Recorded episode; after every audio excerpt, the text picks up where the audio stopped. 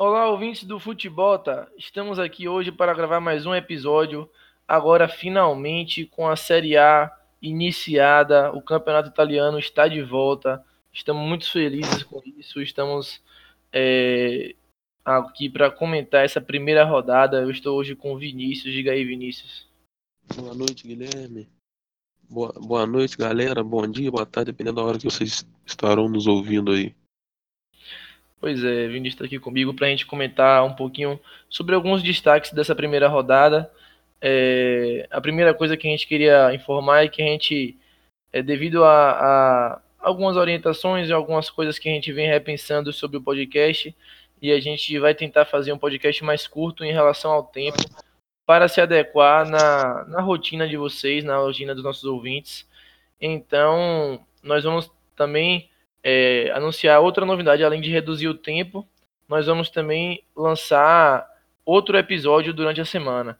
Então, para ficar e não ficar condensado em um episódio só, a gente vai lançar um episódio na terça de manhã e é, nessa sexta-feira nós vamos lançar outro episódio. O primeiro episódio da terça vai falar da rodada o que aconteceu e o da sexta vai prever a rodada que vai acontecer no final de semana. Entenderam? Então, é, vamos lá agora falar da primeira rodada, de alguns destaques que a gente fez da primeira rodada aqui. Vamos lá, Vinícius.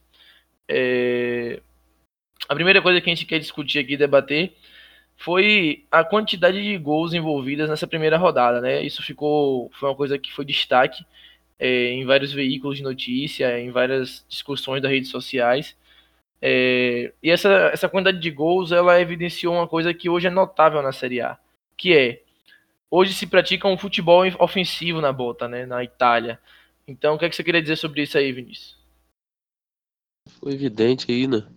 Comparado às outras ligas europeias, as principais ligas europeias, a, a Série A foi a que teve na primeira rodada mais quantidade de gols, né?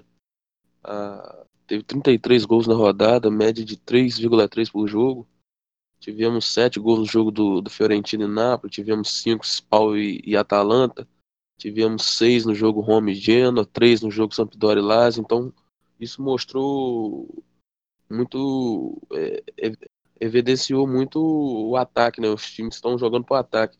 E fica aquela que a Itália defensiva. Já no ano passado, a Série A, na temporada passada, a Série A já teve a maior média de gols. E essa temporada, pelo jeito, vai se repetir se continuar assim. Me agradou muito essa primeira rodada com essa quantidade de gols e ver os times não é, o ataque. Então foi muito legal pra gente que gosta do campeonato italiano ver essa primeira rodada repleta de gols. Concordo com você. Eu acho que é uma coisa que a gente, a gente gosta de ver né, no futebol. A gente gosta de ver um futebol de qualidade, um futebol bem jogado. E também a gente gosta de ver gol, né? A gente sabe que sempre é frustrante um 0 a 0 é, e aqui a gente não está nem discutindo necessariamente o, o, um futebol ofensivo ou um futebol defensivo, qual é o melhor, a gente não está discutindo isso, mas a gente está querendo dizer que gol é sempre bom de ser visto, a gente gosta de partidas com gols emocionantes. Então, por exemplo, falando um pouquinho sobre Fiorentina e Napoli, é, foi um jogo que surpreendeu em número de gols você? E o que, é que você tem a dizer sobre o jogo também? O que você tem a falar sobre o jogo também? Pode falar aí, fica à vontade surpreendeu, né? a gente esperava um jogo bom até pelas contratações da Fiorentina, expectativa de Ribéry que estreou, é, bons jogadores, bom mercado, como a gente falou nos outros podcasts, é, nos episódios anteriores. E, então esperava muito, mas sete gols me surpreendeu bastante. Foi bem agradável o jogo, só tirando só o, o erro grotesco no segundo gol do Napoli, no, no pênalti em cima do Insigne o pênalti foi lembrou a arbitragem brasileira e isso me deixou um pouco chateado, né? Porque a gente uh, na Itália ali a arbitragem errar um, um erro grotesco desse ali, um pênalti que todo mundo viu que não foi, e com árbitro de vídeo, com VAR ainda isso. confirmar o pênalti. Então, é, sem comentários, mas tirando isso, o jogo foi muito legal, o jogo Fiorentina abriu para cá, o Napoli virou, é, a Fiorentina empatou, o Napoli fez 3 a 2 a Fiorentina empatou, e o Napoli fez 4 a 3 Então o jogo foi muito corrido, grandes chances, é. os goleiros trabalharam bem. E tecnicamente o jogo foi muito bom, Guilherme. Eu concordo com você, eu acho que é, tirando o erro grotesco, né? Porque, meu Deus, que absurdo. é, com árbitro de vídeo, a galera não ter. Era para uma coisa tão simples e tão óbvia, né? Para você anular aquele pênalti ali, mas enfim. É, o, o jogo foi muito bom, foi movimentado. A gente teve gol de, de, de Boateng. É, Boateng fez até um belo gol, né? Boateng e Calerron fazendo um gol no mesmo jogo ali. Coisa pra. Fujam para as golinas. É, exatamente. O mundo tá acabando. Mas a gente, eu trago aqui, por exemplo, é, falando de um, um, pouco de futebol ofensivo, né, trazendo a questão de que os times não jogam mais nesse, nesse karma de que o futebol italiano é defensivo. É, a gente teve nessa partida 36 finalizações, foram 20 da 20 da Fiorentina e 16 do Napoli, né? Então, se um jogo desse assim, você vê que foi um jogo movimentado, você vê que teve um número alto de, de finalizações, um volume de jogo muito bom. É, acho que a, a Fiorentina talvez merecesse até pelo erro de arbitragem merecesse um empate, né? Eu acho que cabia ali um, um, um empate seria um resultado até justo para o jogo. É... teve um. Falando ainda da arbitragem, teve um lance que o pessoal nas redes sociais ali no Twitter ele falou. E eu concordo, um pênalti no Ribéry poderia ter marcado sim. O um pênalti ali no Ribéry. Sim, sim, também foi um lance dubitável ali que tem, tem discussão, tem debate, né? É, outra, outro jogo que foi movimentado em gols também foi Roma e Genoa, que foi 3 a 3 é, a Roma a Roma mantendo já uma, uma, uma escrita. Talvez, talvez possa dizer que a Roma está hoje com a cultura de, de, fazer muitos gols e tomar muitos gols, porque desde o, de algum tempo para desde acho que de Francesco para cá, a Roma tem jogado no futebol também muito ofensivo, só que defensivamente deixa, deixa a desejar, né? Tanto que isso virou até piada com a, as romadas que, que sempre vem e veio novamente agora contra o Genoa, né? 3 a 3 é o engraçado esse jogo que a Roma teve três vezes à frente pra cá e as três vezes cedeu empate, né? Então. Pode, pode dizer que foram três romadas, então, né? abriu 1x0, tomou o empate, abriu 2x1, tomou empate, 3x2, tomou empate. Então, é, foi muito engraçado isso aí. O pessoal. É, a Roma, como você disse, está ofensiva, mas não está cuidando da defesa. Então, vai ser um. Vai ser um ponto aí que o Paulo Fonseca, o novo treinador, vai ter que cuidar, cuidar desse ponto aí. E o próximo jogo já é contra a Lazio, né? O, grande derby aí. Dela então, capital. é, o derby dela capital, então vai ter que se cuidar, cuidar bem de treinar a defesa aí, que a defesa é, deixou muito a desejar. O ataque foi bem, bem, fez três gols, mas chutou 23 bolas para fazer três gols. Então, e, e já a defesa, a, o Genoa chutou seis bolas, fez três gols, então 50% de aproveitamento. Então é um caso a, a, ser pensado aí pelo treinador português. É, não, tô com você aí. Até porque, assim, a, a Roma hoje sofre muito também na questão de, de peças, peça defensiva, né? O, o Juan Jesus mesmo entregou dois gols ali atrás, fez um pênalti é, desnecessário e no primeiro gol também é, ele quis cortar de cabeça, mas deu foi um, um, lance triste. Ele furou de cabeça mais ou menos, um negócio estranho. Fechou o olho e cabeceou nada, assim, a bola passou por cima dele. É, então a, é, a, a, defesa da, da, Roma sem Manolas que saiu perde muito, né? E não foi reposto a, com ninguém à altura para essa posição. Além disso, é, eu destaco também no jogo que Ander e, e Diego fizeram dois gols, dois belos gols, jogado, meio que jogado individual ali, driblando. Golaço de Diego, mostrou que ainda tem muita, muita coisa para mostrar aí, para queimar, muita linha para queimar, e que valeu a pena, parece até agora ter valido a pena a renovação de contrato, porque é um cara edificado que ainda tem futebol para jogar aí. E ele se encaixa muito bem ali no. Se encaixou muito bem, né? Desde que chegou à Itália e na Roma, né, Guilherme? Sim, sim, estou com você.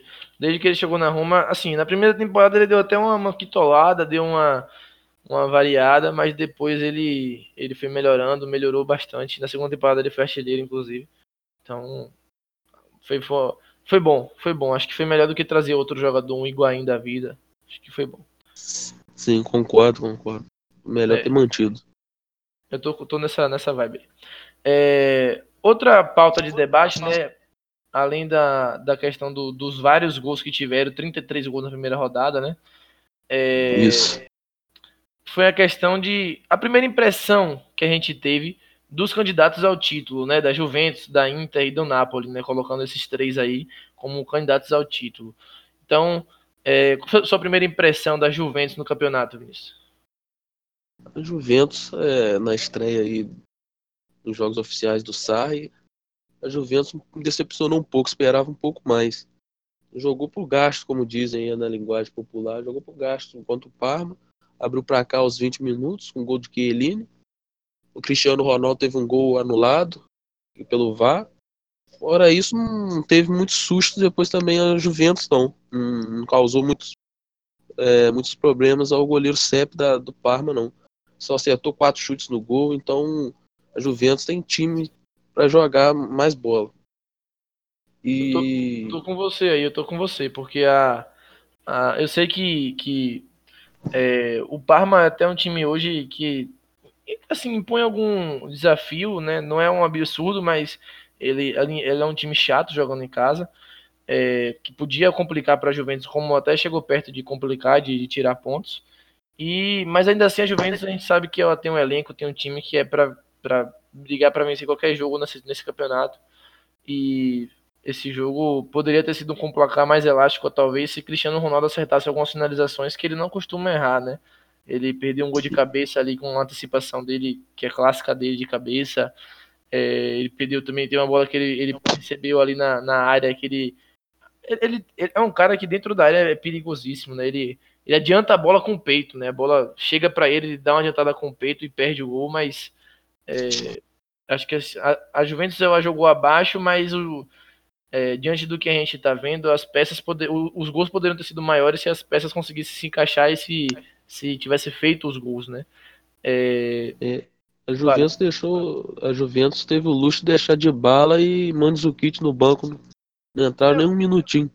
Eu acho que o Mandzukic não vai ser titular dessa temporada, né? O Douglas Costa jogou bem. Acho que Só o... machucado? É, tem isso, né? Mas se, dep se não depender de lesão, acho que não, não, não vai. Até porque ainda tem outra coisa, né? Tem a janela que tá aberta aí ainda, né? A gente não sabe ainda. Tudo bem que desfriou muito os rumores, mas a gente não sabe se esses caras vão permanecer necessariamente. Já foram especulados em outros clubes. É... E o Higuaín foi titular, né, Guilherme? Foi. jogou lá com o Sarri lá. A gente vinha discutindo se ele ia ser aproveitado. Primeiro jogo já foi titular, né? É, o Higuaín a gente sabe que tem uma relação muito próxima com o Sarri, deve jogar, não tem jeito. A gente sabe que Sarri e Higuaín é relação de amor eterna, né? Então, deve manter isso daí. É, então, acho que para encerrar aqui essa questão da Juventus, acho que a Juventus jogou também abaixo. Acho que é, tá engrenando ainda. Eu acho que não, não é uma. É uma primeira impressão ainda um pouco negativa, mas não é definitiva, né? A gente sabe que o Cristiano Ronaldo pode engrenar a qualquer momento aí também na segunda rodada vai ter que jogar mais bola, que já é o jogo contra o Napoli, né? É, vai sim. A gente vai comentar isso aí depois. É, outro, outro candidato a título que jogou foi o, o Leite, o, a Inter, né, no caso, enfrentou o Leite, né? É, inclusive num outro jogo que teve muitos gols, foi 4 a 0 para a Inter, né? O que você tem a dizer sobre essa primeira impressão da Inter de Milão de Antônio Conte? Gostei muito da, da atuação da Inter, segura, dominou o jogo aos 90 minutos, é, o 3-5-2 clássico ali do Conte ali deu muito certo no, no time da Inter.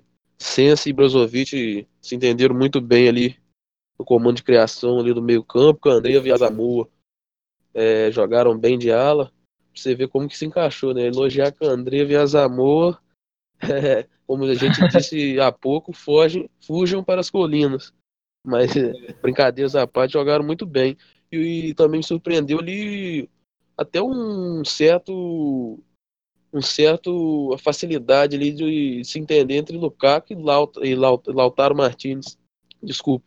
É, então foi muito foi muito agradável o jogo da Inter. Eu gostei demais do o Conte botou o time para frente. O time se entendeu muito bem ali. Eu tô com você também, eu concordo com você. Acho que a Inter de Conte tá jogando futebol para frente, é, se encaixou muito bem. Sem esse Brozovic parece que já jogam há mil anos, né? Uma coisa incrível.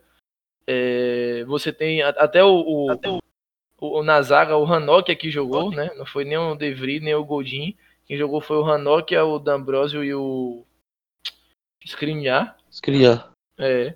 Então, jogou com, teoricamente, duas peças reservas da zaga, né? Ao meu ver, né? Ao que se espera.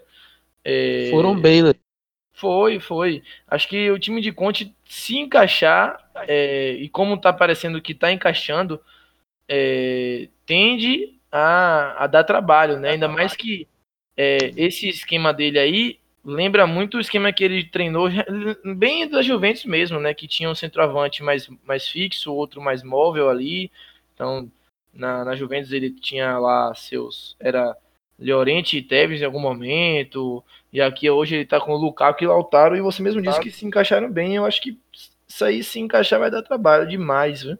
Acho que vai dar. Vai, vai, vai confirmar a previsão que a gente tinha de que eles poderiam brigar pelo título. E, e destaque desse jogo também foi a, a, a, quantidade de finalização, né? A gente falando lá do, do, do futebol ofensivo. Foram 24 finalizações da, da Inter e 17 do Leite. O Leite faltou acertar o gol, né? Só teve dois, é, duas bolas no gol. Mas foi legal de ver também, apesar do pra cá, o, o Leite saiu, saiu pro jogo também não ficou só na defensiva, né? É legal de ver isso na Itália, como tá mudando o futebol. Até os pequenos, considerados pequenos, estão tentando jogar bola, né? É, a escola de técnicos também é muito forte, né? Acho que isso influencia. É, no, no, na volta para o segundo tempo ali, o, o Leite teve algumas chances ainda de fazer, de fazer um golzinho, de diminuir na, no momento, mas acabou que não concretizou bem. É... Até no início do, do, do jogo, quando ainda tava 0x0, se não me engano, tava 0x0, sim. O, o, zagueiro, não sei se foi o Hanok, o próprio Hanok que você comentou, tirou uma bola em cima da linha depois de uma saída ruim do, do Handanovic. Sim, sim, me recordo. Então, ali poderia até complicar o jogo ali, né? Uhum. Pois é. Mas no mais, a Inter jogou, jogou muito bem, fez uma bela partida.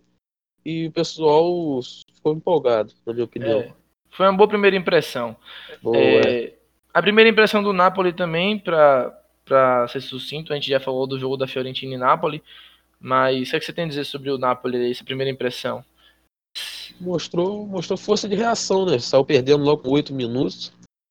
Se abateu, foi, virou o jogo, tomou empate, como a gente disse, foi atrás de novo do pra cá. E Insigne, Mertens e Calerron se entende muito e o Lozano tá chegando, né? Teve a apresentação dele hoje, coletiva hoje. Tá chegando para mim para titular. O Calerron vai perder o espaço ali. É, a gente comentou isso já. Eu acho que, que o Calerron, o Calerron não tem vaga nesse time. Fez até gol, mas eu acho que em comparação a Lozano, acho que vai ser banco. Tá bom, isso. acho que acho que a gente vai tem uma pergunta boa aí do Napoli pra gente responder aí. Acho que a gente vai falar também sobre a impressão do Napoli quando responder a pergunta. É, então vamos lá para nosso quadro de perguntas e respostas. A primeira pergunta que eu trago aqui é justamente essa da, da página Nápoles Brasil, arroba NápolisBRA, né? É, o que esperam do Napoli e principalmente de Lozano para essa temporada? É, como a gente disse, já disse em outros episódios, Napoli é candidato ao título, né? Até pelo, pela base que sempre vem mantendo, bom futebol que, que, apresentou nas últimas temporadas, seja com o Sarri, até com o Antielotti, que apresentou um bom futebol. Nessa segunda temporada dele, a tendência é melhorar, ter mais em mãos.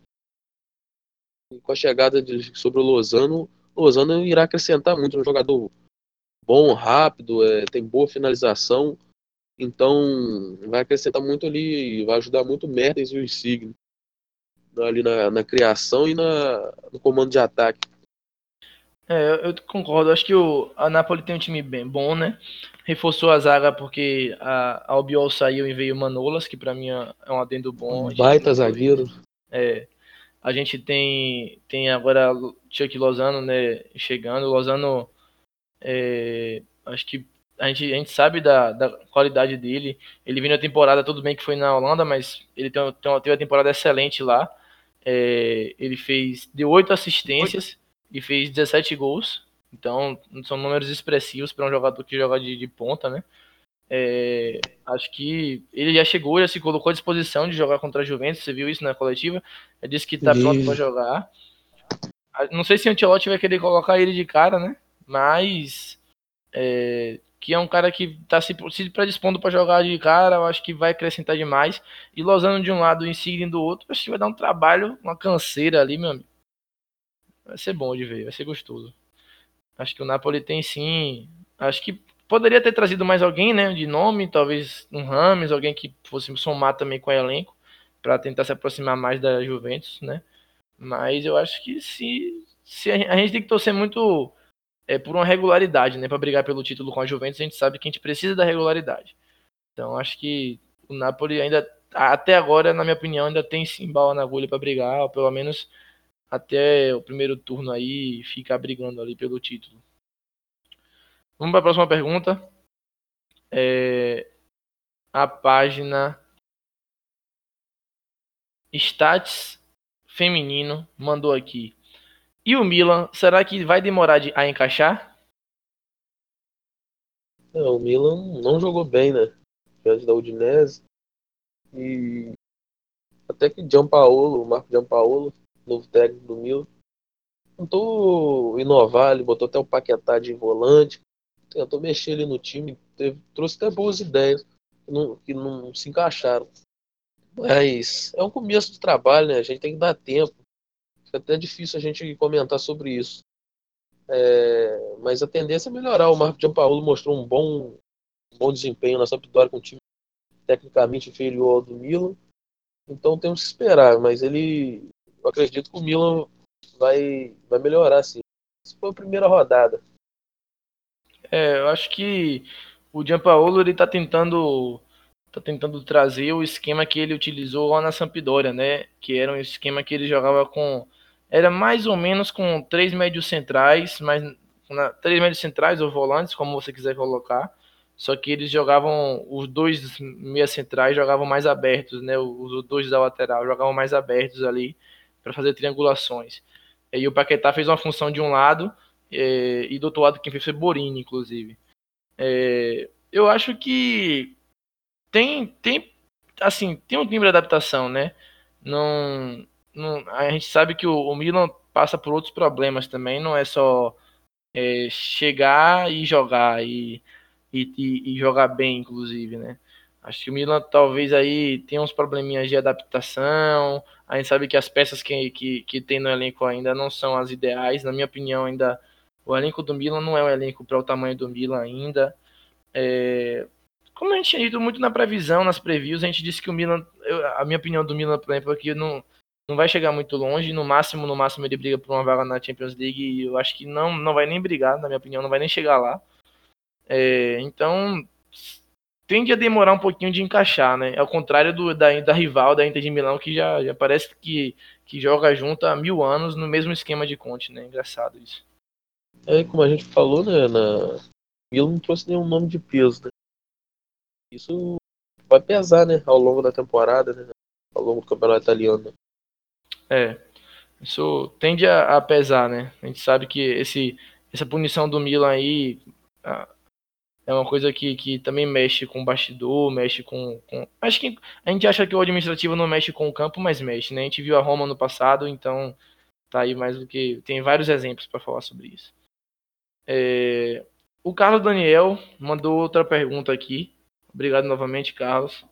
É, ele mandou aqui. Podemos esperar uma Série A eletrizante de muitos gols, como foi essa primeira rodada? Então, baseado no que a gente discutiu, será que a gente pode esperar uma Série A de muitos gols? Eletrizante? É, como a gente disse, vamos esperar sim, podemos esperar. E os times, gostei muito do, do desempenho do time jogando para o ataque, teve bons jogos, como a gente citou, além de, de Fiorentina e, e Napoli, Roma e Genoa Spal e Atalanta foi um bom jogo. Sampdoria e Lazio, apesar da vitória de 3 a 0 da Lazio, a Sampdoria também atacou muito. Até o Stracosta foi o melhor do jogo, apesar de Mob ter feito dois gols. O Stracosta foi eleito o melhor do jogo. Então você vê como que a Sampdoria atacou. Então os dois é, times ofensivos, os jogos com times ofensivos buscando gol a todo momento. Então a tendência é que, como eu disse, que a Série A é, novamente tem a, a, a, maior média de gols aí das principais ligas europeias aí. Tomara que tenha mesmo, né? Tomara que tenha, porque é bom pra gente isso daí. É, e ele, ele fala eletrizante, né? Eu acho que ele tá falando de volume de jogo também, né? Como a gente estava falando das finalizações, são números altos de finalizações e, e a gente vê o, o, os times jogando com uma intensidade maior, né? Acho que a Série A faltava um pouco disso também. Essa intensidade. Taticamente, a Série A sempre, apesar do, de não ter tantos gols é, há, uns, há umas temporadas atrás, taticamente a Série A é um dos melhores, né? se não o melhor falando, né? Ah, é, com certeza, com certeza. Isso aí não, não, não nem, acho, na minha opinião nem se discute, mas aí a gente tá falando de um lugar que a gente é, a gente gosta, né? Vamos para outra pergunta aqui. É, essa aqui é exclusivamente para você, né? A Lázaro Depre aqui mandou outra pergunta, graças a Deus. Obrigado, Lázaro Depre. É, Luiz Alberto relembrou aquele Luiz Alberto da temporada 17 18? Luiz Alberto surpreendeu demais o, esse jogo contra a Sampdoria. Muito participativo, ele, Milinkovic Savic também, que jogou demais. É, comandou o meio-campo, relembrando essa temporada 17-18 aí. A Lazio foi o melhor ataque da competição, com 90 gols em 38 jogos. E que ele jogou demais essa temporada, várias assistências. E então já começou bem com duas assistências e, e vários enfiados de bolas, é, grandes passes. Então ele foi muito participativo, relembrou sim o Alásio Depre. Deixou os torcedores entusiasmados, né? Pela atuação do Luiz Alberto. Assim como o Imóvel também que eu gostei, o Savic. Então, foi muito bom. A Lazio viu o jogo, a Lazio relembrou muito essa temporada 17-18, que atacou sem medo de. sem medo de, de, de que vinha acontecer então, gostei demais. E o Luiz Alberto foi muito bem, um dos melhores jogadores em campo também. Então ele, ele pode sim, então, repetir esse desempenho, né? Pelo que você disse aí. Acho que. Baseado, na, baseado nessa primeira rodada, você. É, ele, tem uma, ele lembrou, é. É um espaço amostral muito pequeno ainda, né? Ele irá manter, né? Se ele irá manter, né? Nas é, próximas, nos próximos jogos. Tranquilo. É, a Louco por Fute aqui mandou uma pergunta também pra gente. É, qual time fez a melhor apresentação nessa primeira jornada, né? É uma página portuguesa, então por isso que jornada e não rodada. O que, é que você acha aí? Qual foi o melhor time nessa primeira rodada aí? Para mim foi a Inter de Milão. Como a gente disse, esse Conte trabalhou muito bem nesse time, as jogadas ofensivas, o, a, a Zamu, até Zamu e, e André Sense e Brozovic, como você disse, parece que jogam anos juntos assim como o Lautaro Martins no CAP. Então, a Inter, para mim, foi a que apresentou o melhor futebol. É, eu concordo com você. Eu acho que a Inter também apresentou o melhor futebol. É, os caras parece que jogam juntos há milhares de anos, parece que estão entrosados. E isso, se você colocar que eles estão jogando agora, né, tende a entrosar mais, né, tende a, a melhorar o estilo, melhorar o jogo. É, foi bom de se ver, assistir o jogo da Inter de Milão. Quem assistiu aí viu que foi bom. É, acho que a Inter jogou bem demais e acho que isso é um, um, um bom prenúncio né, para o que vem do campeonato por aí. E eu coloco a Inter de Milão como a melhor equipe da primeira rodada também. É, acho que a gente encerra por aqui né, as nossas perguntas. A gente está se aproximando de 30 minutos, que era o tempo máximo que a gente colocou aqui de episódio. A gente agradece a vocês que mandaram as perguntas imensamente. Muito obrigado. É, agradecer a você que ouviu até aqui também. É, Vinícius, quer deixar algum recado com a galera aí? É, a gente tem que, que agradecer, né, Guilherme, a, o ouvinte aí que está nos, nos, escutando, interagindo com a gente. Participa, mandando pelas hashtags que a gente vai lançando durante a semana, mande críticas, sugestões, as perguntas que estaremos tentando responder a todos aí. No mais, só agradecer a vocês aí por, estar nos escutando aí. Muito obrigado aí. Lembrando que a gente vai fazer um episódio agora para lançar na terça e um na sexta, por enquanto. Então, um falando da rodada que passou e o outro falando da rodada que virá. É, no mais, um grande abraço e até a próxima.